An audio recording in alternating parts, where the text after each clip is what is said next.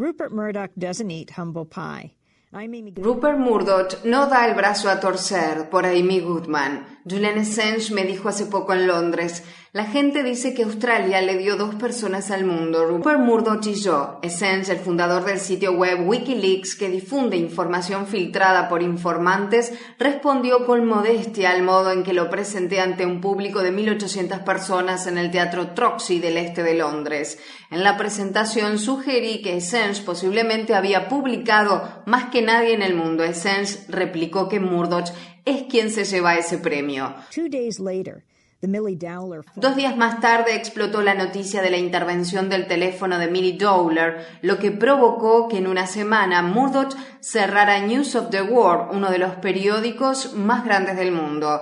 El martes, Rupert Murdoch afirmó ante el Comité de Cultura, Medios de Comunicación y Deportes de la Cámara de los Comunes británica que era el día en que se sentía más humilde. Pero ¿qué significa para un hombre sin humildad vivir su día más humilde? Quizás el principal resultado de la audiencia del comité fue confirmar que Rupert Murdoch no se considera responsable de las actividades delictivas que están siendo investigadas, desde soborno a la policía hasta escuchas telefónicas ilegales.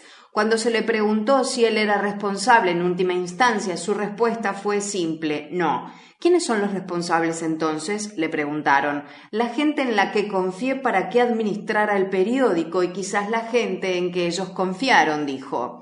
Las negativas monosilábicas contrastaron con la habilidad retórica de su hijo James Murdoch, quien le recordó a cada rato al comité que él no estaba a cargo de News of the World durante los oscuros días de las intervenciones telefónicas y los sobornos. En más palabras, James dijo básicamente lo mismo, no sé nada.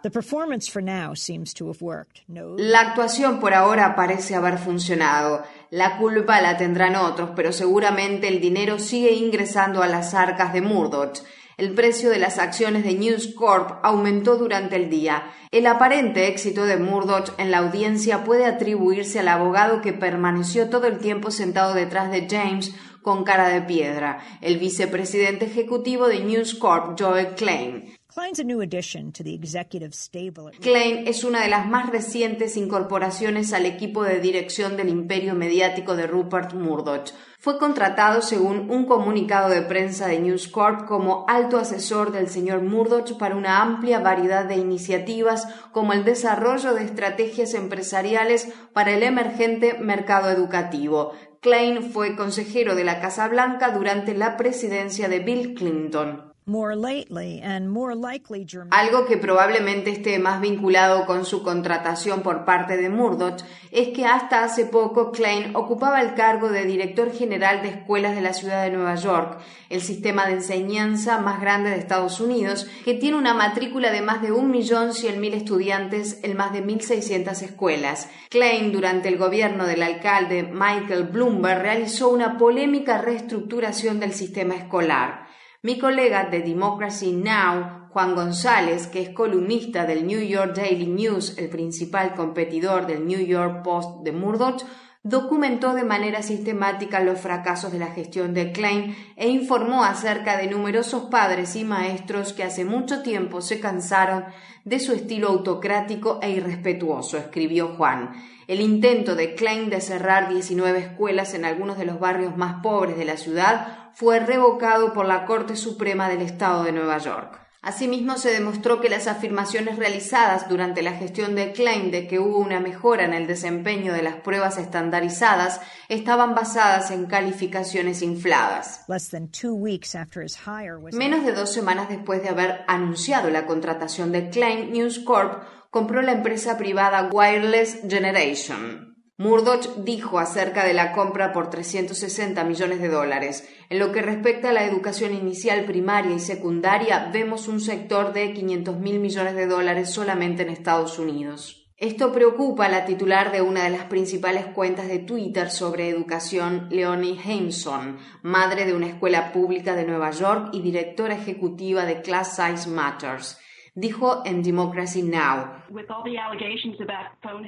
Luego de todas estas acusaciones acerca de las escuchas telefónicas ilegales y todo lo que salió a la luz, realmente nos preocupa la privacidad de los alumnos del estado de Nueva York porque cualquiera que tenga acceso a esa información deberá cuidarla con atención. Y en segundo lugar, todo el asunto de que no se otorguen contratos a grandes empresas nos preocupa porque obviamente queremos que se utilice bien el dinero de los contribuyentes.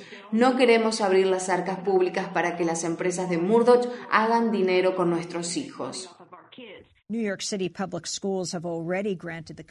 Las escuelas públicas de la ciudad de Nueva York ya le otorgaron a la empresa un contrato por 2,7 millones de dólares y el Departamento de Educación del Estado de Nueva York está a punto de otorgar a Wireless Generation un contrato sin llamado a licitación por 27 millones de dólares.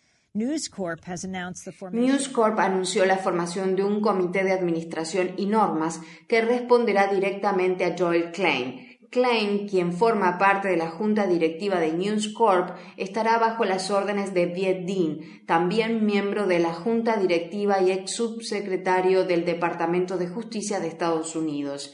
Dean fue vicefiscal general del gobierno de George W. Bush y uno de los principales autores de la Ley Patriota de Estados Unidos, que, entre otras cosas, dio lugar a una ampliación sin precedentes de las escuchas telefónicas del gobierno.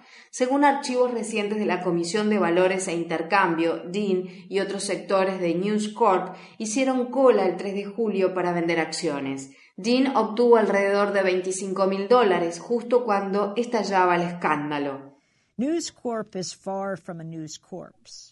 News Corp está lejos de convertirse en un cadáver mediático, aunque el término es tristemente pertinente, dado que el escándalo se inició con la revelación de la horrible noticia de que News of the World había intervenido el correo de voz de la víctima de asesinato Millie Dowler, dando falsas esperanzas a su familia de que estaba viva.